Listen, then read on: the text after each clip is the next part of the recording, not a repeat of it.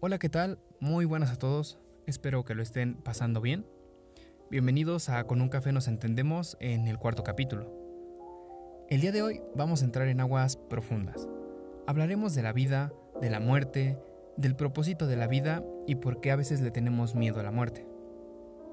Antes de comenzar, también quiero advertir que hablaré un poco de religión. Lo haré de la forma más objetiva posible y mi intención no es la de ofender a ningún grupo o persona. Con esto en mente, preparemos un café y comencemos.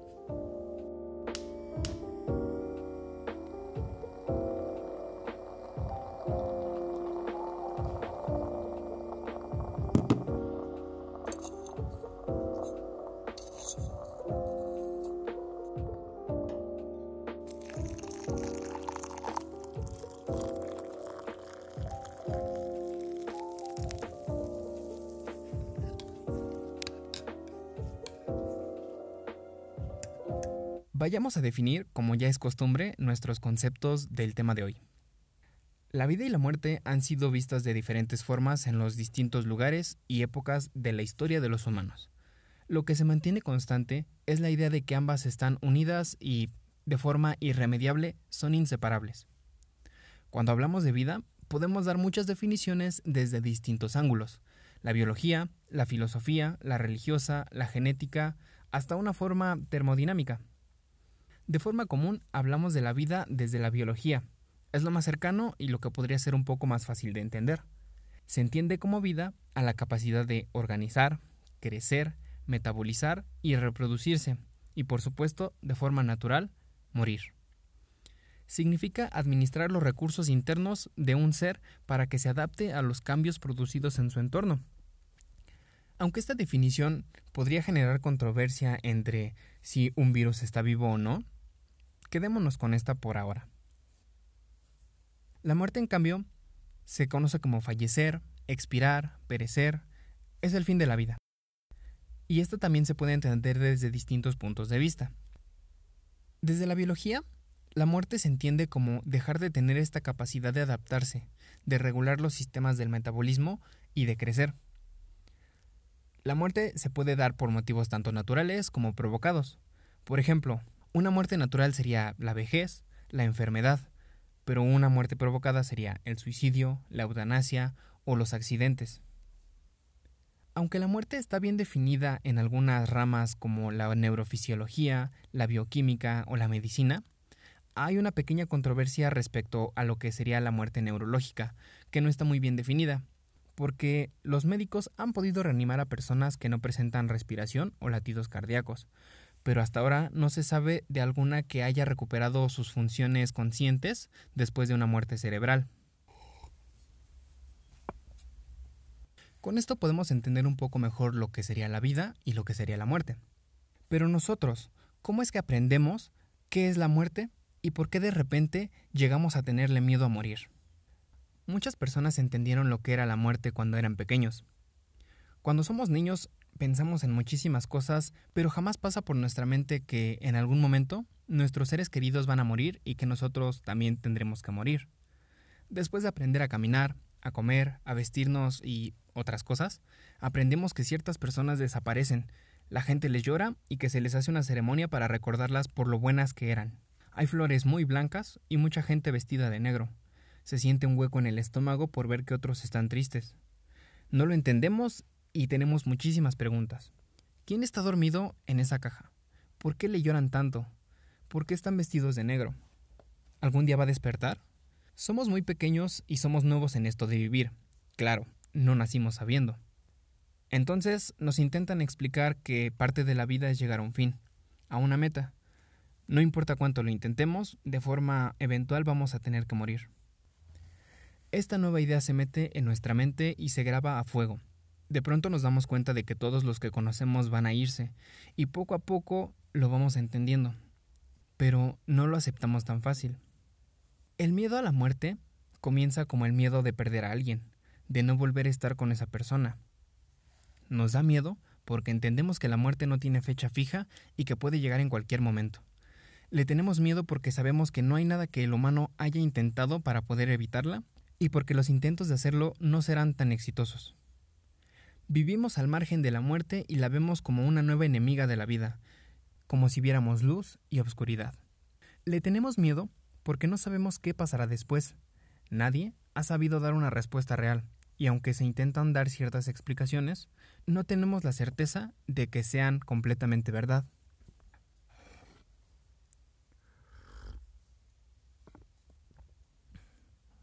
Hay una frase que encontré en un libro de la psiquiatra Elizabeth Kubler-Ross, experta en temas de la muerte que escribió muchísimos libros respecto a este tema, que dice algo así.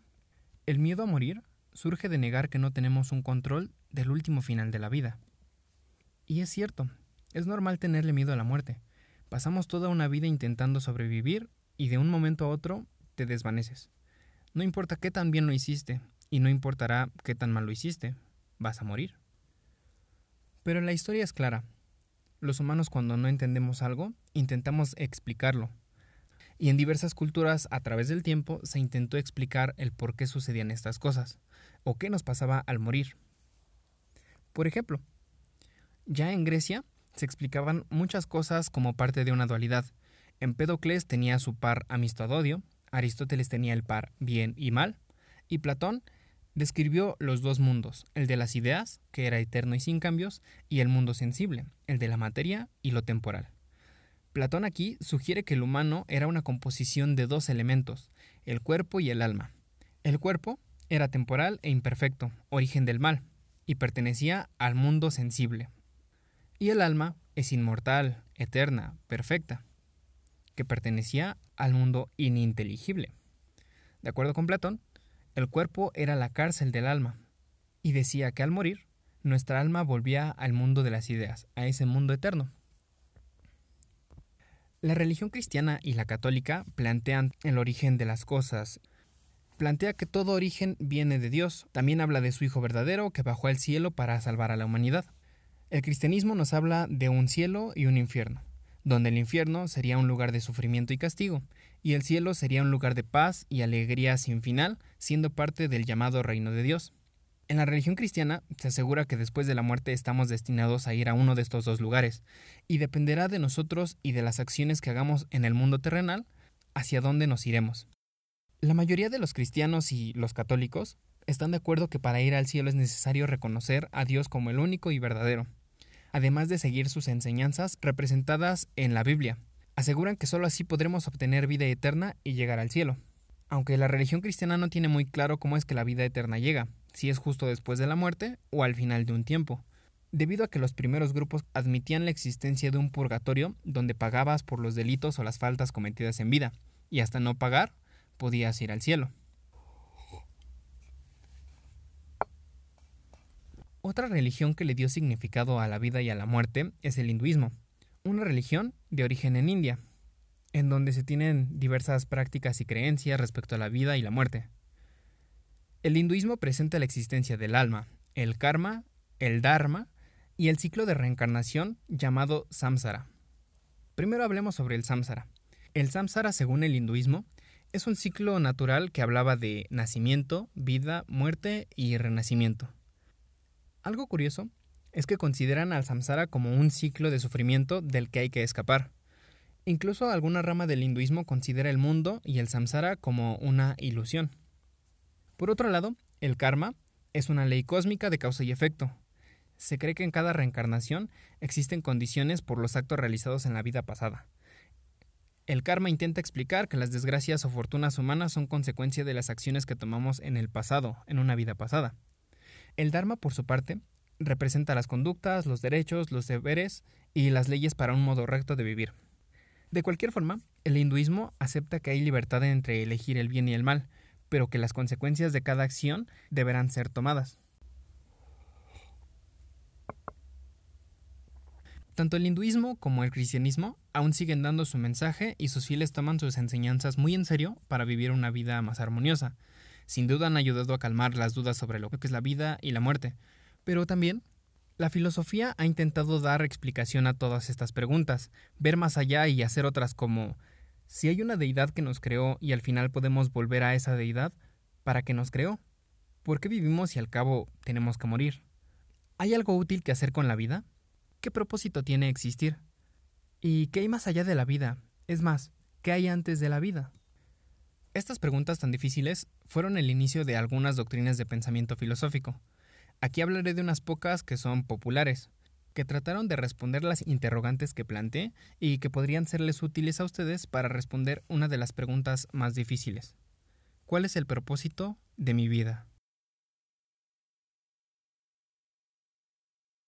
Por ejemplo, hablemos del nihilismo, una doctrina filosófica que rechaza la religión o la moral. Proviene del latín nihil, que significa nada. En resumen, dice que al final de todo nada tiene sentido, ni siquiera la vida rechaza que exista Dios porque, hasta donde sabemos, ni el universo ni la vida ha sido buena con los humanos, y no importa qué tan buenos seamos o qué tanto sufrimiento hayamos pasado los humanos, no habrá algo divino que impida que suframos o que moramos. Sin un Dios o algo más grande, no hay una verdad absoluta y la realidad puede ser muy aparente. A veces se le considera al nihilismo como una crítica al mundo, a los valores, a la política o a la cultura, porque considerando que estas cosas forman parte del sentido de la vida, y al establecer que no hay sentido en vivir, rechaza automáticamente que lo que hacemos o lo que construimos sea racional. El filósofo Heidegger habló del nihilismo y lo redujo en parte a tres cositas. 1. Negar los valores vigentes, o sea, generar dudas. 2. Reafirmar la negación, es decir, dar paso a reflexionar con la razón. Y 3. Revalorar, dar paso a la intuición, es decir, tenemos la voluntad de poder. Nietzsche se basó en esto para hablar y hacer popular la frase de Dios ha muerto. ¿Por qué? Porque el hombre provoca en primer lugar la muerte de Dios, o más bien la destrucción de los valores caducos que tienen que ver con Dios. En segundo, porque el hombre toma conciencia del fin de estos valores y se reafirma en que se acabaron. Y por último, como consecuencia de estas dos primeras cosas, el hombre se descubre a sí mismo como responsable de la destrucción de estos valores o de la muerte de Dios. Descubre así la voluntad de poder. Y es así como se abre camino a nuevos valores. Repasando un poco, el nihilismo no implica no creer en nada, ni ser pesimista o terrorista tampoco. Muchos escritores, de hecho, lo han entendido como negar toda doctrina para abrir paso a nuevas posibilidades. Es decir, tú puedes hacer lo que quieras. Le llaman nihilismo positivo.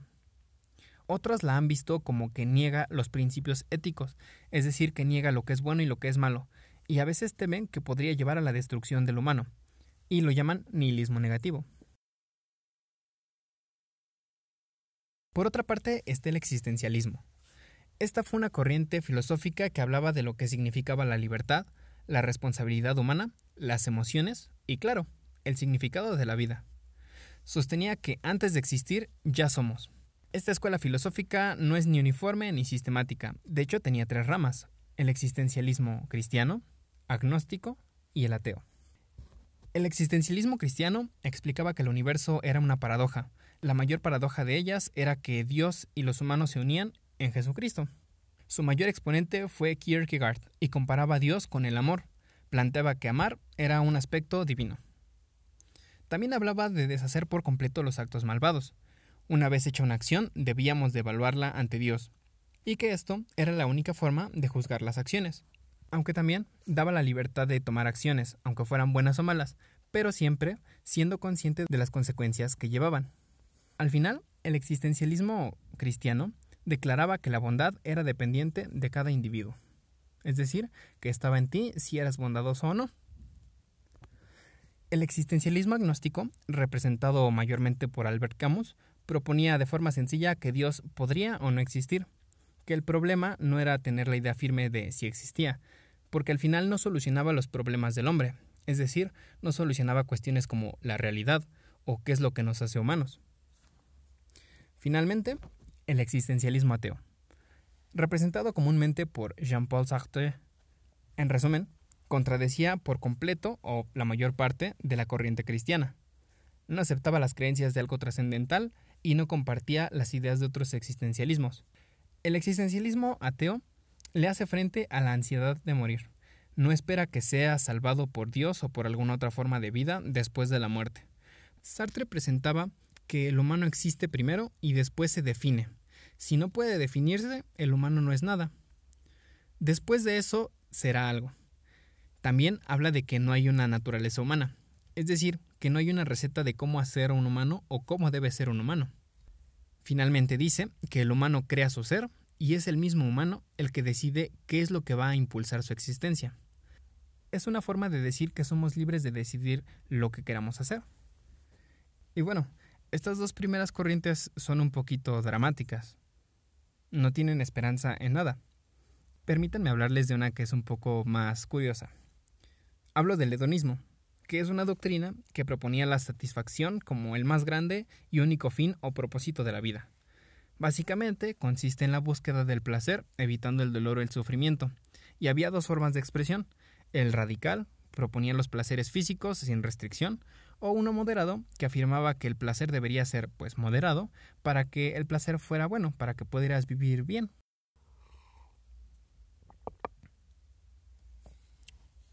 Entonces, hablé de tres corrientes de pensamiento, unas más radicales que las otras, pero todas comparten esta necesidad del humano por saber quién es y qué es lo que se supone que debería hacer con su vida.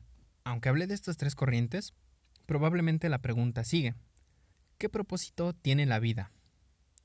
Es cierto que hablar de muerte, vida y su propósito nos da muchísimos caminos que nos pueden llevar a muchísimos lados o a cruzarnos con otros caminos.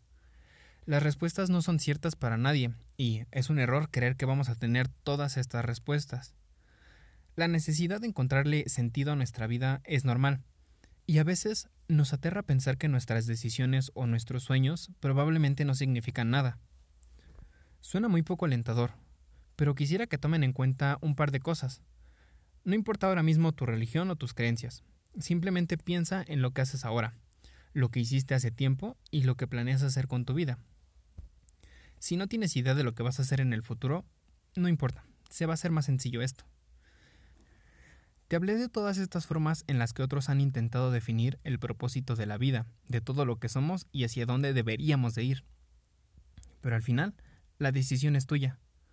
Si no sabes qué camino tomar, podrías empezar por hacerlo divertido. Haz que valga la pena para ti. Elige hacer lo que más te gusta, lo que te haga más feliz. Mira una película, come bien, termina el libro viejo que dejaste o un videojuego que te gusta. Diviértete un poco en lo que haces y en lo posible busca algo que siempre has querido hacer, pero que no has hecho por miedo o porque nunca has tenido el tiempo para hacerlo. No olvides que vives en una sociedad y que tiene reglas y leyes pero haz un poco más llevadera tu vida con pequeñas cosas que la hagan más satisfecha. No te aferres al trabajo, a la escuela o a la vida social. Encuentra un equilibrio que te deje disfrutar lo que el mundo te puede ofrecer. Si haces algo por los demás por caridad, por solidaridad o por algún otro motivo, felicidades, ya hiciste el mundo mejor y a tu vida también. Al inicio, mencioné que nos da miedo morir porque no conocemos qué sigue después, pero a veces le tenemos miedo porque sentimos que no pudimos dejar huella en el mundo. Esta puede ser una oportunidad de voltear un poco las cosas. Disfruta tu vida de la mejor forma que te parezca. Usa el conocimiento para poder crear tu propio propósito de la vida, tu futuro. Si tenemos una vida, al menos que sea divertida.